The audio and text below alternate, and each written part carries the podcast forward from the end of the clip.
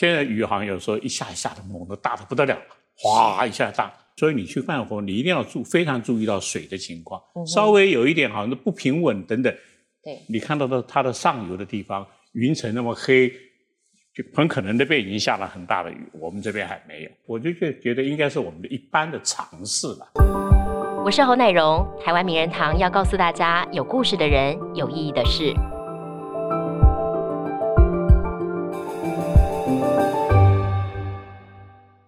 今年的金钟奖特殊贡献奖颁发给了永远的气象先生任立宇先生，在他长达五十三年的气象预报生涯当中呢，曾经陪伴过大家一万九千多个日子，而他的敬业精神呢，也成了后辈的最佳典范。我们今天很开心，名人堂邀请来了任立宇先生，跟大家聊聊他的故事。任先好，好，大家好。任先今天看到你特别开心，在十多年之后，因为我刚入行的时候，曾经在。跟任先在同一家公司服务过，对，然后今天终于又可以见到您了，而且首先要说恭喜恭喜啦！金钟奖特殊贡献奖，我不知道您一开始上台的时候，你说其实自己有点意外，原因是什么？主要在我们的观念里面呢，好像这个奖啊，一般都是颁给影视界的方面那一方面的，嗯，或者是主持人、影剧人员比较多，对，气象得奖从来没有过。也没有想象过他还能得奖，嗯哼，这当然是有点意外了。对，你是有史以来第一位。对，没错没错。你觉得这个奖项颁给您，对于气象界来说，有着什么样的指标意义存在？当然是有有有它的意思了。第一个就比方说，一般呢，不就是社会大众对我们气象这个这个部门来讲，就是肯定肯定这个气象在我们社会上它还是有贡献。对，它提供的一些气象气象的资讯呢等等。让人家去使用，这是第一个，我觉得有肯定的。对，那你自己当时候知道说，哎，报名当然是一回事，得知确定获奖，那时候心情是什么？除了意外之外，当然第一个当然是意外了，第二个当然也也是很高兴、很荣幸啊。对，我说，哎呦，我也可以这样得奖，我想这鼓励了很多其他的人，因为其实，在电视方面。工作也不只是说就都是些属于是演技啊，或者是其他方面，还有我们这些，还有其他别的人都很多，对不对？你看，像现场有很多其他都在电视界工作，他们也是说，如果说他们也同样的这个表现非常不错，也是有这个机会吧。嗯，所以给大家一盏明灯嘛，我可以这样讲吗？就是给大家说，哎，其实你只要在一个岗位上努力的。坚守自己的专业，其实总会有人看到你的努力的。没错，任先，你从今年的二零二一年的五月开始退休到现在，这段时间您做些什么？我觉得很轻松啊，很轻松。对，尤其是一退下来的时候很轻松。嗯哼。那么轻松了一段时间，因为。不要说每天还赶着还去上班呢，等等啊，就等于是每天没事做。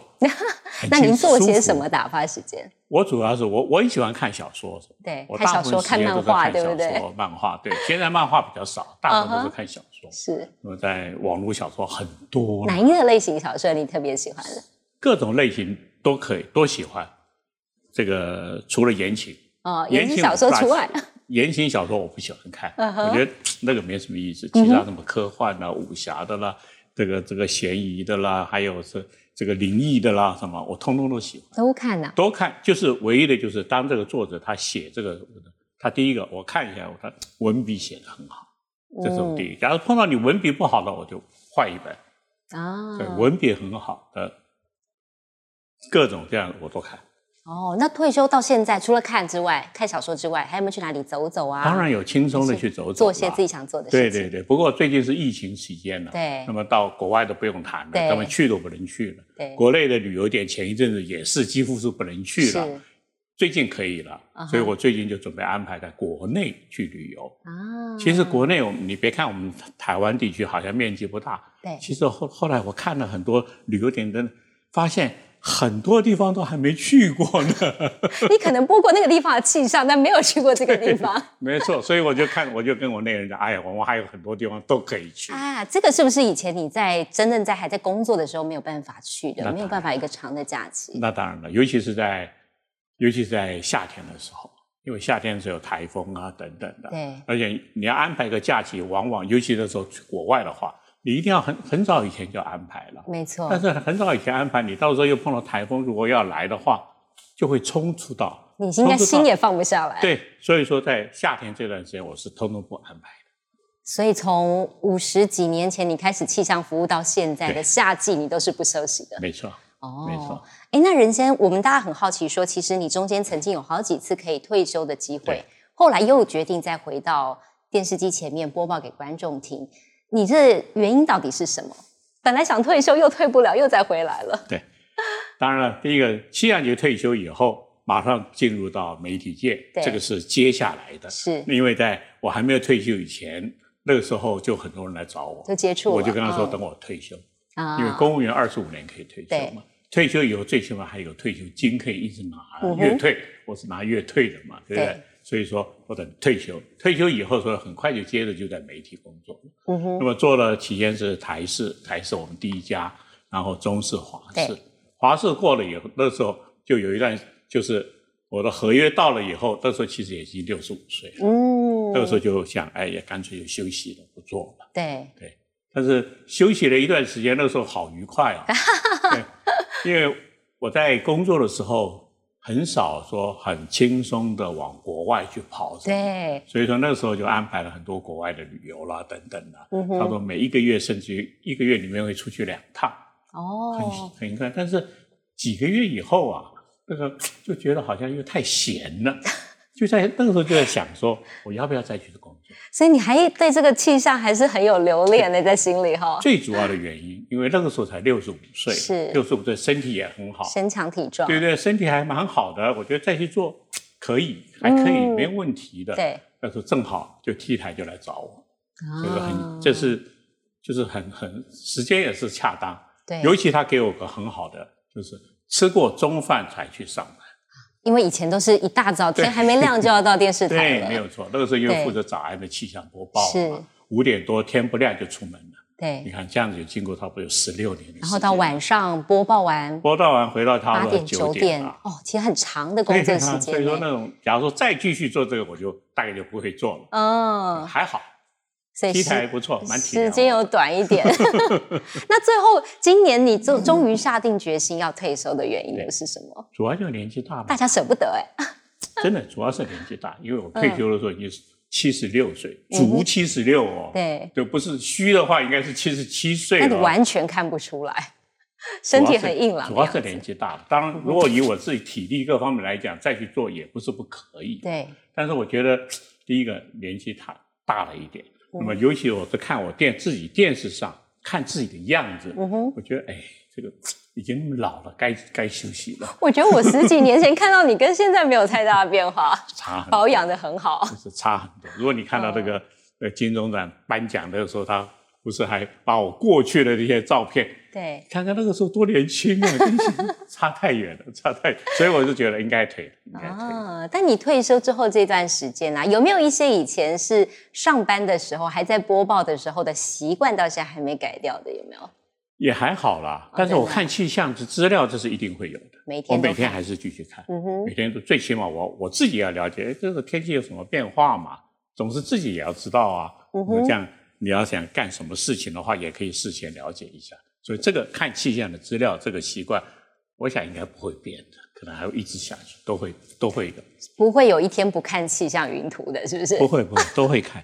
第一个看看云图啦，看看周围环境，看看我们自己的温度的变化啦，等等这些都会去看。啊，您从一九八一年的时候是气象局的发言人，呃，那时候民国七十年一九八一年那个时候，我在我在气象局工作，我是。民国五十七年，也就是八八年，对，八八年进去气象局工作，嗯哼，然后从预报员开始，因为那个时候一开始进去年轻小子，当然是做最基础的工作，就是预报员。对，我预报员有好几种啊，有的短期预报员、展期预报员、渔业气象预报员，我都做过，然后做到比较资深的，那个时候有一个主任预报员，对，然后一直到一九八一年，有民国七十年。那个时候变成预报科科长，对，从那个时候开始，我就还兼任一个发言人工作。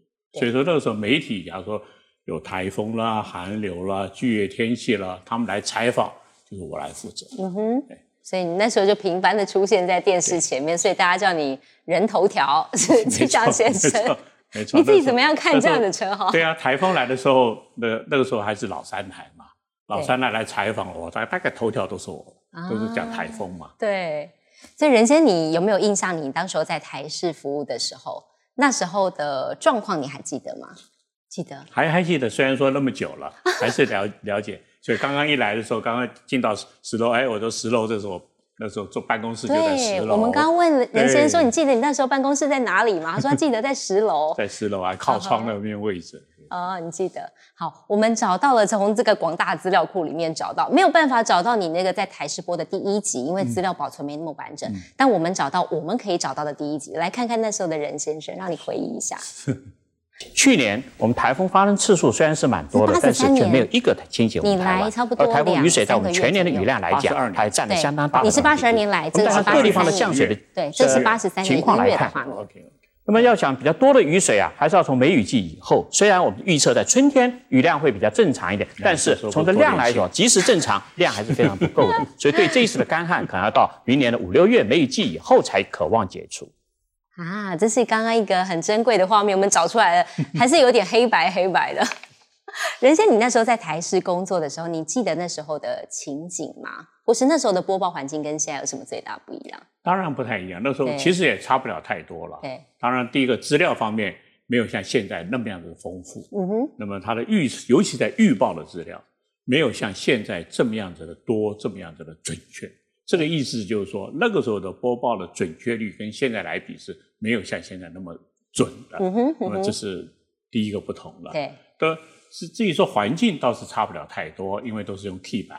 对，那时候用 key 板，所以所以这边这边后面是个 key 板，那么前面是个电视，我就看着电视这样子来比划这各种各样资料。对，但是后来的话，我们是用的这个。荧幕可以用画的，可以写触控荧幕可以对触控有点改变。对，我比较喜欢触控荧幕。哦，因为我比较喜欢，因为跟观众去讲的时候，这高压低压它怎么走，我有个笔可以画出来怎么走啊，怎么样子，这个我觉得表现会比较让人家能够容易接受。对，不像那个时候只能是手势比划，啊，只能走比来比去，比来比去。那你那时候在从气象局一直到电视台来播报的这个工作，也是同样的播报工作，有没有不同点的？当然不同了，因为电电视荧幕在这里。以前在气象局的话，那个时候我们都在办公室嘛，嗯，对的，办公室虽然说后面有一些图板啊等等，有媒体来采访，我都面对着镜头的采访去讲，跟在这个电视上稍微还是不同的啊。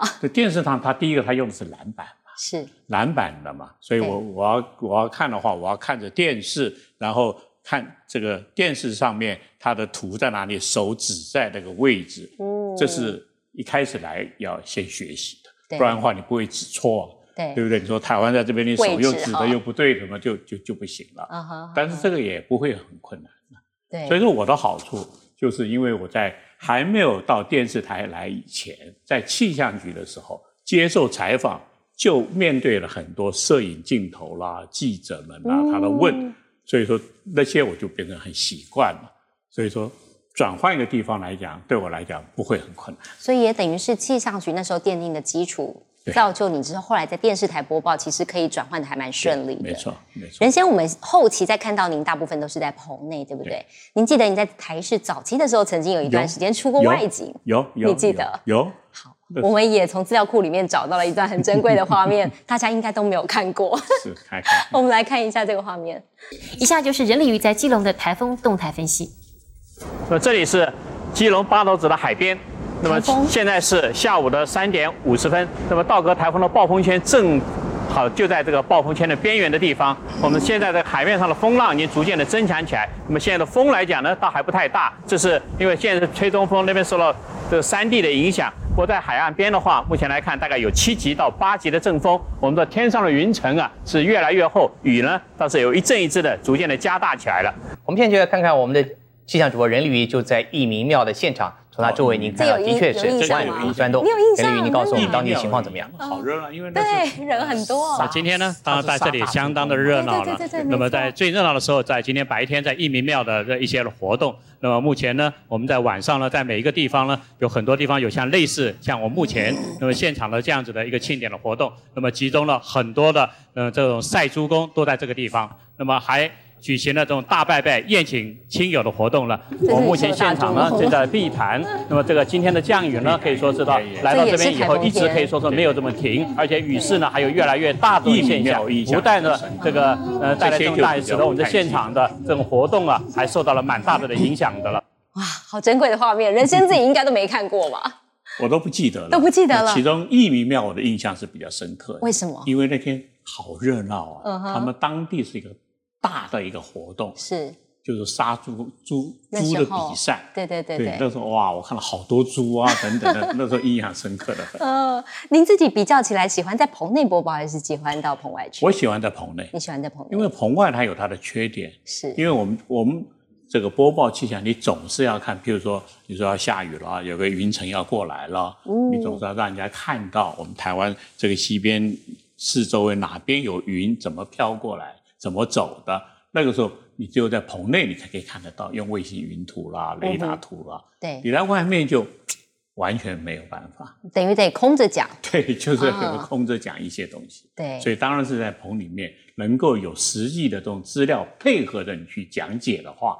容易比较清楚的说明哦，所以但那时候要求您到棚外去，你会不会心里有点抗拒？会不会？不会，不会，也是不会，也也没有很长嘛，也没有很长，不会了，去走走，这也是一个经验，我觉得也蛮好的。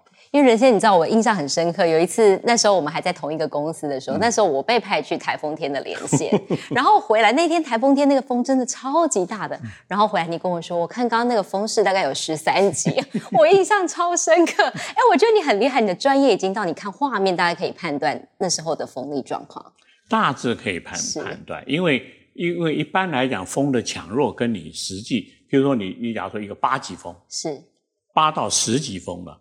你在风向吹过，你走路你就好像就是阻力很大，不太容易。假如你骑摩托车有个十级的阵风，你就骑的容易翻倒。嗯，所以你看这种情况，比如说这个旗的飘动了，这个这个纸屑地地面上都被吹起来了，对，这个这种情况，你大致就可以了解大概是几级。哦，那你在这么长久的气象播报当中啊，有没有一些你自己的坚持是你不愿意妥协的？有没有过？你心里的那个标准是什么？还好啦，我主要就是我自己的专业，我自己去负责，我自己去做。非专业我就不大愿意去做。例如地震，你不报的，对不对？对，因为地震，地震是地震，气象是气象，完全不同的。对，还有天文跟气象也是不同的。嗯哼，假如说你要我去讲，我当然也是可以讲一下，但是我不是很专业，我觉得我讲起来的跟他们专业的人，他的讲的多少会有不同。嗯哼，对不对？因为我没有办法很深入去了解这种状况，所以说像这种情况，我就常常建议他们，你们是最好是找到专业的，嗯，由他们来负责。了解。所以当你自己没有把握，你可以讲给大家专业的意见的时候，你其实就会去避免比较好。我只专注我自己的专业部分。嗯哼嗯哼。哎，那人先在这么久的预报过程当中啊，你自己心里有没有一种呃答案，说哪一种天气类型其实是最难预报的？有没有？有，当然有。比如说，你说台风其实不困难，对，因为它资料什么很多很多，你可以让你参考。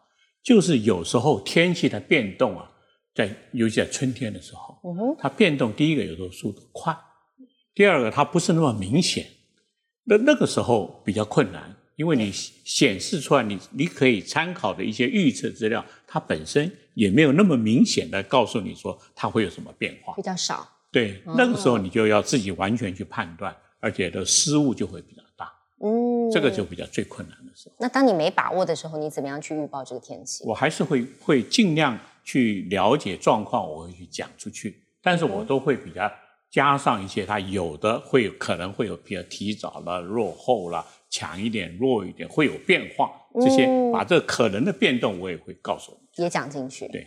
那你自己有没有最喜欢的天气类型呢？有人喜欢下雪，有人喜欢夏天热的时候，你自己呢？热我最不喜欢。你最不喜欢热天？热，你说热怎么是受得了嘛？真热。我说冬天冷我倒不怎么怕。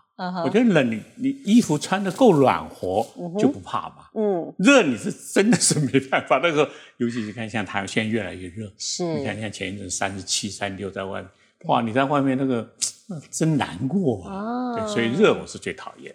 哎，那我自己好奇说，你在同一个工作可以持续这样五十几年，你真的心中最大的动力、那个热情的来源是什么？我不晓得，因为第一个学这个，其实当初学这个也不是我说第一志愿要去学这个。嗯哼。你像我是中国文化学院那时候第一届我考进去的，对，那个时候进去以后才知道里面这个系里面有一个气象组，我就学了气象，嗯哼所以事先我是完全不知道的。你是误打误撞进去的？对，真的，因为我不是说成绩很好的人可以像有的人可以说第一志愿哦医学系就是医学，对不对？嗯，可以这样子，我不是啊，对，对不对？所以我进到了气象以后，哎，觉得气象这个学科这些。还还还还不错，挺有趣的，还不错。尤其是我比较喜欢它的预报。嗯哼。那么在学校的时候也是一样，就要画天气图啦，就跟后来在工作的时候一样，画天气图啦，看这些高压低压它的变动啦，然后去推算我们这边的未来天气变化啦。嗯哼。我觉得很好啊，所以说我就没有离开，就一直做下去。做下去以后，因为我学的是气象，最后进来的就是气象局，就是一直做这个工作，我觉得做得很好。当然还有一个责任心，我既然已经做了预报，我就有一个责任了，嗯就是要把这一份好好的做好，然后把我该告诉人家的去告诉别人，而且要希望是要准确的告诉别人，因为一开始的时候都说准确率不是很高，对，失误比较大，后来慢慢慢慢是越来越准确了，对，但是我就觉得这是我的责任嘛，所以我就一直做。但你真的偶尔。之，例如说之前遇到不准的时候，自己预报不准的时候，你会有一种心里觉得对不起观众的感觉吗？当然会有，不过我还好，我这个人的的性格了，我不会说一个，假如说一个失误可以一直摆在摆在心里，一个压力一直压在这边很难，比较不会，所以压个一天，第二天我就舒缓了，就过去了，重新来过，重新来过。我我觉得，因为我有这个性格了，所以说做这个事情比较没有什么问题。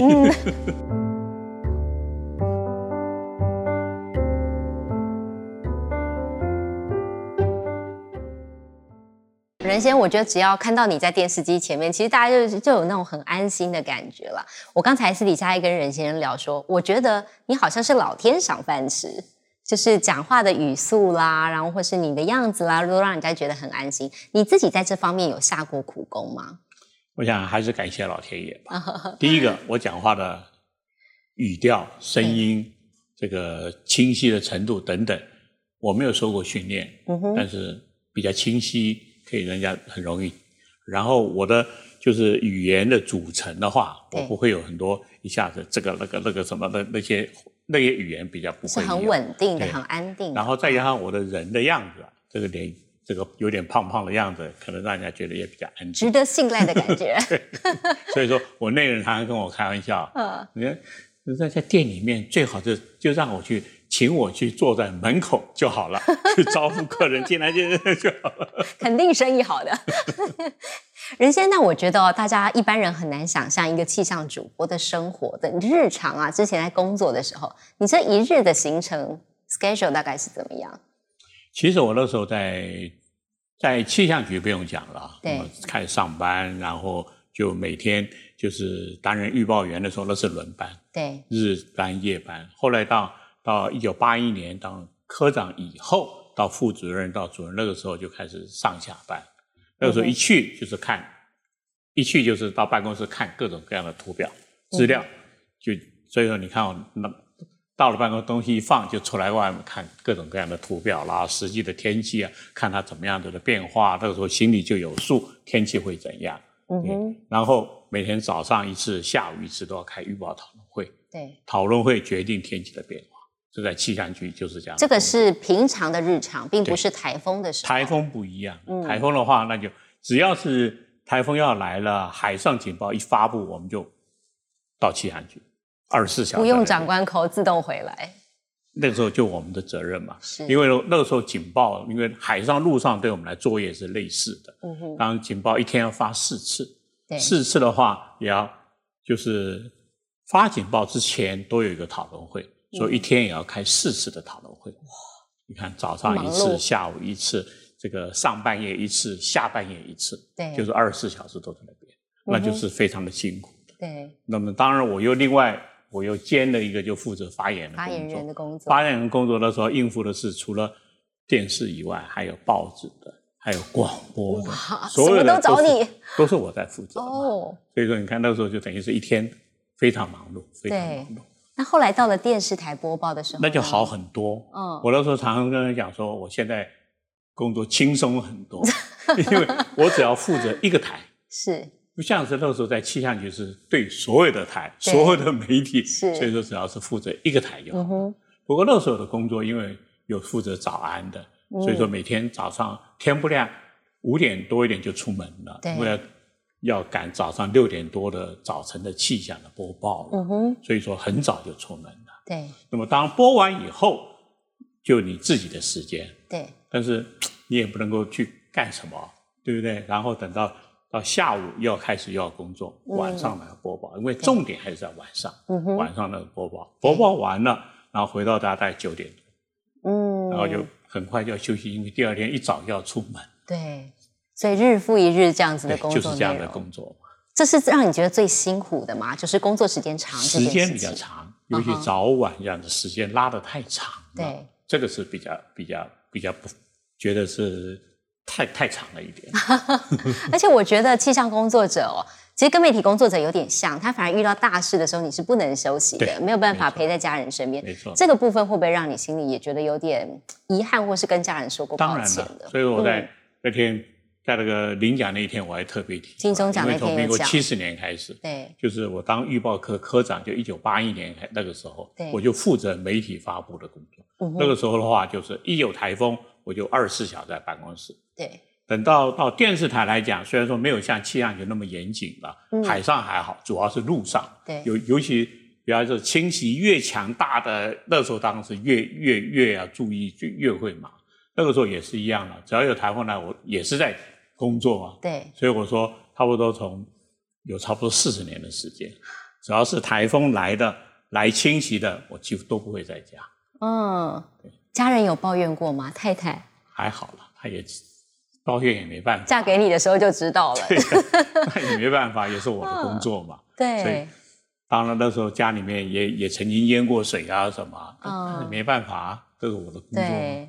还好啦，他们都很体谅，所以我都非常感谢他。任先，你在业界其实是个典范哦。然后其实你也帮助过很多后辈跨入这个圈子来，然后教他们，给他们一个方向。那我们的气象主播王君凯，他也曾经是您的学生，是。然后你给他攻读机会，带着他进入这个圈子。那我们特地先访问了君凯一下，然后来听听他眼中的任老师。我们看一下影片。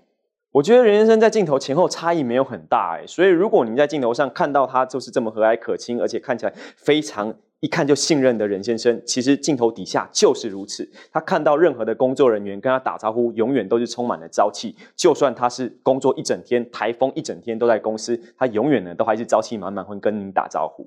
任先生对所有人呢都是非常的和蔼可亲。那我印象最深刻的一次呢，就是有一天早上刚好台风来，我播完气象之后回到办公室，那任先生呢，他只是坐在座位，面无表情的对我说了一句：“君凯，你今天早上播的不好。” 你要想象，任先生从来没有生过气的人，永远是面带微笑的人，突然说了这句话，话轻轻的，可是呢，对我来说却是很重的打击，所以那一次就有吓到。比较有趣的小故事就是，我记得有一回啊，我们去圆山饭店吃尾牙。那那个圆山饭店它其实是一个户外的停车场。我们停好车之后呢，刚好还飘一点雨，所以当我们要走去餐厅的时候啊，然后旁边就有这个民众就说：“哦，原来气象主播也会淋雨哦。” 有了，常常有啊，因为我不喜欢跟他共事。你不喜欢带伞？那这一年的时间，其实我主要是播晨间气象。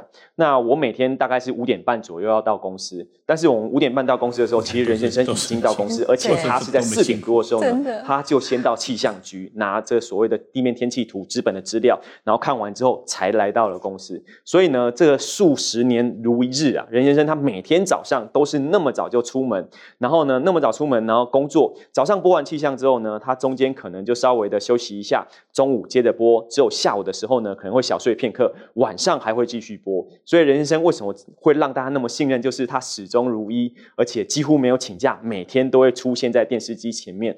非常谢谢任先生把我带进了这气象播报的领域，而且呢，能够一开始就遇到一个这么好的老师，真的是在人生的道路上非常的难得。而且任先生呢，非常无私的给年轻人所有的机会，因为当年呢，我是没有任何经验的一个。大学的研究所的研究生，那他就直接给我一个攻读的机会。那或许任先生觉得这没有什么，但其实这就是任先生一路走来，他非常大方无私，而且呢，就在无形当中帮助了非常多的人。我相信有很多人都曾经受过任先生的帮助，只是任先生呢，他可能都没有放在心里，但却让我们全部都感激在心里。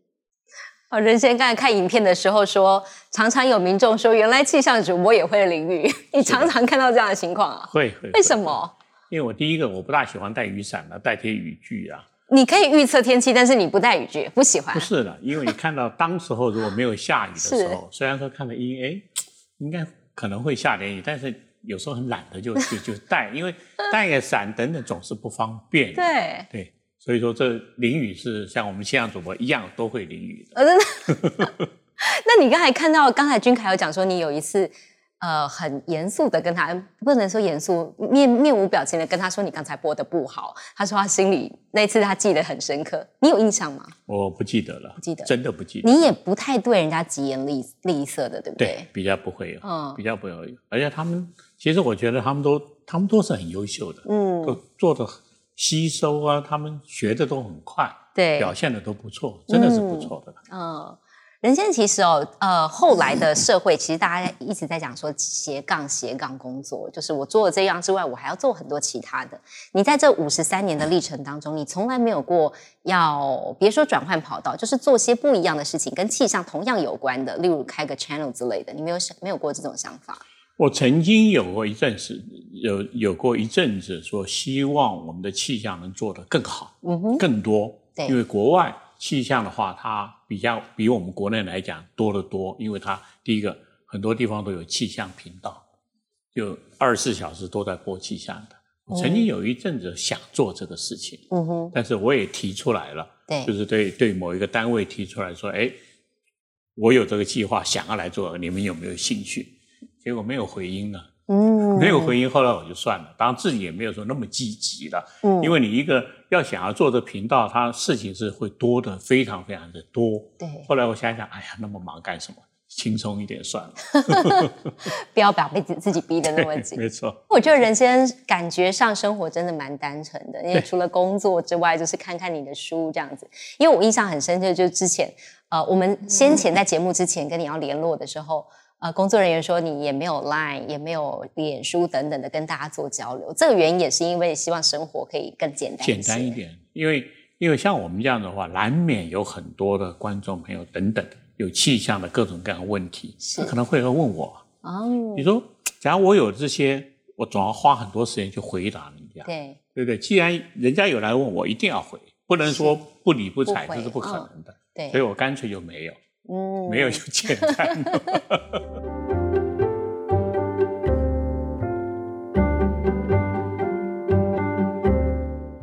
人生，你在这个金钟奖的颁奖典礼上还特别提到了极端气候这件事情哦。其实我想你应该心里很有感触，才会特别在重要场合提出来。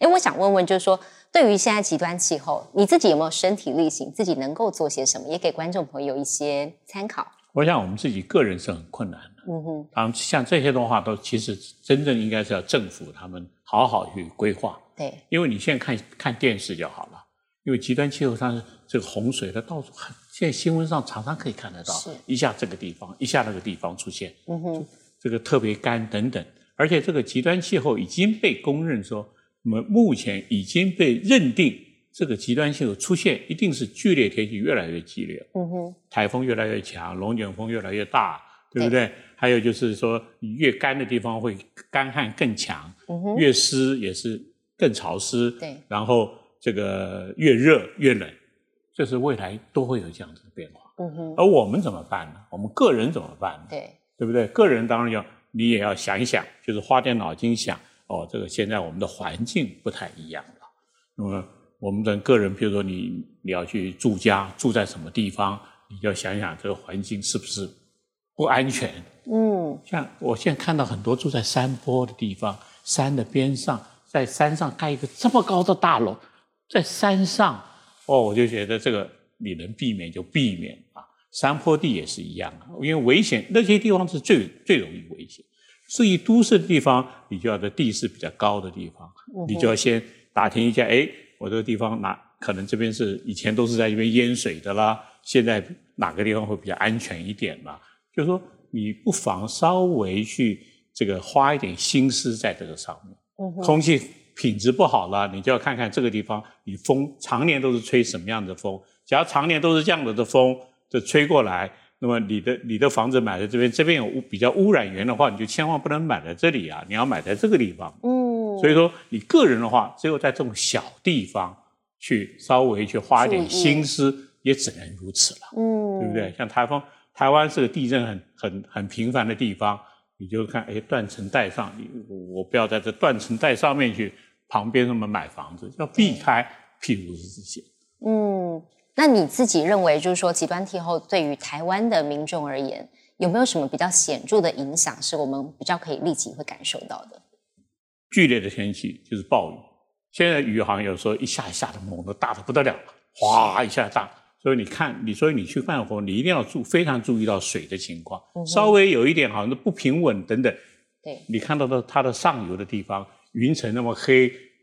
就很可能那边已经下了很大的雨，我们这边还没有。对，对，水一下子涨起来，像这些就变成，我就觉觉得应该是我们的一般的常识了。嗯哼，你一定要特别注意，尤其在在这个河的这种地方附近去活动的话，更要注意，包括露营啦，包括临时的去玩，这种事情看了蛮多出事嘛。嗯，你就要避免嘛。对。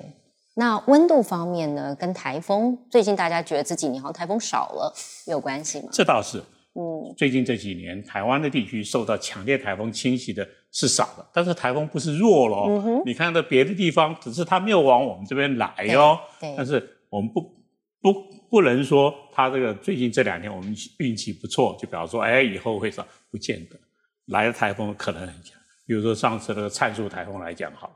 其实那个台风很小很强，它就在我们边上这样过，它最强的没有过来。假如说稍微再弯过过来个不要多三十公里，我们的结果就完全不一样了。对，所以说你还是要知道，说这些我们这环境还是不是说那么样稳定的环境，像这种台风啦，这个夏季的暴雨啦，这些都有可能。当然，每个地区每个地区的环境不同，它所影响的情况也是不一样。所以说你在平原地区，它下个一百多毫米雨量，哇，可能就不得了了。我们这边比较没有问题。嗯，我们要注意到就是山坡啦，你在这个河流旁边呢，就像我们刚刚讲的，山上下猛下一个大雨，它一下子淹起来，它很快就没有了。嗯就是你这个只要是这个时间你能避开，就不会有事。所以说你要了解这个环境。嗯，人现在随着科技的进步，您刚才也提到，其实现在有的工具更多了。你觉得预报的准确度大概可以达到多少？现在的预报准确度跟过去来比好了太多了。嗯哼。第一个台风来讲，对台风的话，你现在可以看到，我们一天就是每次台风警报，你看到它的资料可以预测五天。嗯哼。五天，当然了，它变化还是很大，所以你可以看它五天的话，你可以，你就要。你就要在这种时候，你就要多花一点时间，每天都要去看它，不能说只看一次就 OK 了，不看不行，你要常常去看它。对，你当时看它，因为它每次会新的资料来，它都会修正改变，修正大，你就想哦，这个台风不稳定，你要多注意它。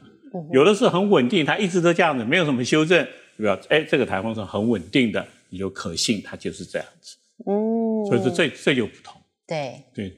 那么这是台风就是如此。那么其他的天气呢，像这个梅雨季的这种暴雨啦等等啦，像这些情况就要特别注意，因为像像今年来讲，南部前一阵子雨很多，雨很大，北部就没有。对，因为每个地方环境都是不同的。像这些的话，你如果说对这些台湾的我们这些这些现象多多少少了解一点的话。对个人来讲一定会有帮助。人生现在气象预报员哦，其实现在媒体的平台非常多，那预报员也很多。你觉得一个专业的预报员，他最他自己的优势是什么？本身的优势不可被取代性是什么？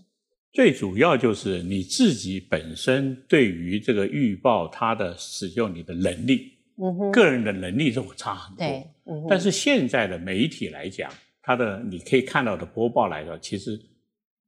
有不同的，有的是像我们这种以前在气象局工作、实际有预报经验的专比较专业的人士这个出来的背景出来的，跟有的是他记者出身的，他没有这个背景的，了解情况当然是不一样当然会有很大的差别了。嗯哼，所以我常常很佩服那些不是这个真正专业出身的，我很佩服他，他们很认真的、要做这个事情真的是不容易啊。嗯。那如果说一些对气象工作是真的有兴趣的年轻朋友，呃，站在这个大前辈的角度，你会给他们什么样的建议？我觉得这一个经验是还是很重要的。对，尤其是实际预报的经验，因为你在外面你做播报的经验，跟你实际在你假如说像我们过去在气象局实际参参与台风警报发布的工作，那个时候的这个经验，跟你在外面经验，这是不完全不一样的。嗯，没错所以，这些经验是非常重要的。所以我一直都希望，就是说有这些专业这些人士啊，以后啊这些气象播报的话，还是就这些人士尽量能够参与是比较好一点。嗯，除了说你刚才的建议之外，你还有没有觉得一个专业的一个优秀的预报员，他需要具备哪些条件？当然看他的兴趣了。嗯我常常跟年轻人讲说，你第一个，你你要，就是说你在你学习过程里面，你第一个发掘自己的性向，因为每个人的聪明才智是不同的，因为老天爷是很不公平的。嗯，有的人就是就聪明，就是很聪明的学霸，对不对？他要学什么都是很容易的，所以说他要考哪个地方，他只要有兴趣在哪里，他就去考，就就没有问题嘛。这个是没话讲。我说这种人真是太幸福了。对，但是大部分人都不是这个样子，所以说你，我就觉得他你过在学习过程里面呢、你最好要第一个慢慢找到自己的性向。比如说，有的人是对语言他特别行，嗯哼，对不对？他学外语可能很轻松，有的人就是不行，对不对？有的在数理方面他就是不行，嗯哼，他在文章方面就是很好。所以说，你第一个找出你自己的特性，对，然后找，然后未来你就往你自己比较喜欢、比较有兴趣往这方面去走。嗯哼，这样的话，对他未来的整个走啊，应该也是比较方便，嗯比较方便。像我是当气象，我是误打误撞撞进去了结果发现，哎，我自己还很适合这个工作，所以就一直就做下来。但我觉得你的持之以恒跟坚持也是很大的一个原因之一了。所以说，你还是既然你做了工作，你就好好去做它，嗯你就还很认真去做它，因为就把它当做你的自己的责任一样，好好去做这个事情，不要说三心二意，这个两年就换个工作。我是觉得这最不好就是这样子。你从年轻的时候就是这个想法。对，嗯，所以这回顾这五十几年来的气象生涯，你自己的心里的感想是什么？我说还不错了，我的运气不错，我觉得我的运气不错，是，因为我自己我自己知道我是不善于交际的一个人。嗯哼，假如说你让我去做业务什么，我觉得我一定是很痛苦，也做得不会好的。嗯哼，结果所以说我说运气不错，让我去做到这个气象跟我的性向什么的还还是很合的这个工作。然后当然你自己做事认真还是很重要的。对，所以我常常刚才讲说，你这个每一个人，你做任何事情，也很重要的第一个点的就是你自己能力的提高。你做这个事情的能力，你要不断的提高它。嗯哼，你假如说你在这一行呢，你这这工作你的能力，你能够提高到不一定是顶尖，最起码你要到比较精英级，你就好做事了。嗯哼，就怕你是 能力不提高，那就什么事都不要谈。嗯，这是任先生一辈子体会的这个智慧箴言，跟大家分享。今天真的很开心，任先生来到我们节目当中哦，分享了他很过去非常敬业的气象生涯。我相信对于电视机前的观众朋友，心里也会有非常多的启发。今天谢谢任先生来到我们节目当中，谢谢谢谢谢台湾名人堂，如果你喜欢我们的故事的话，也欢迎上 Podcast 搜寻，上头有更多精彩的故事跟大家分享。谢谢，谢谢任先生，谢谢谢谢。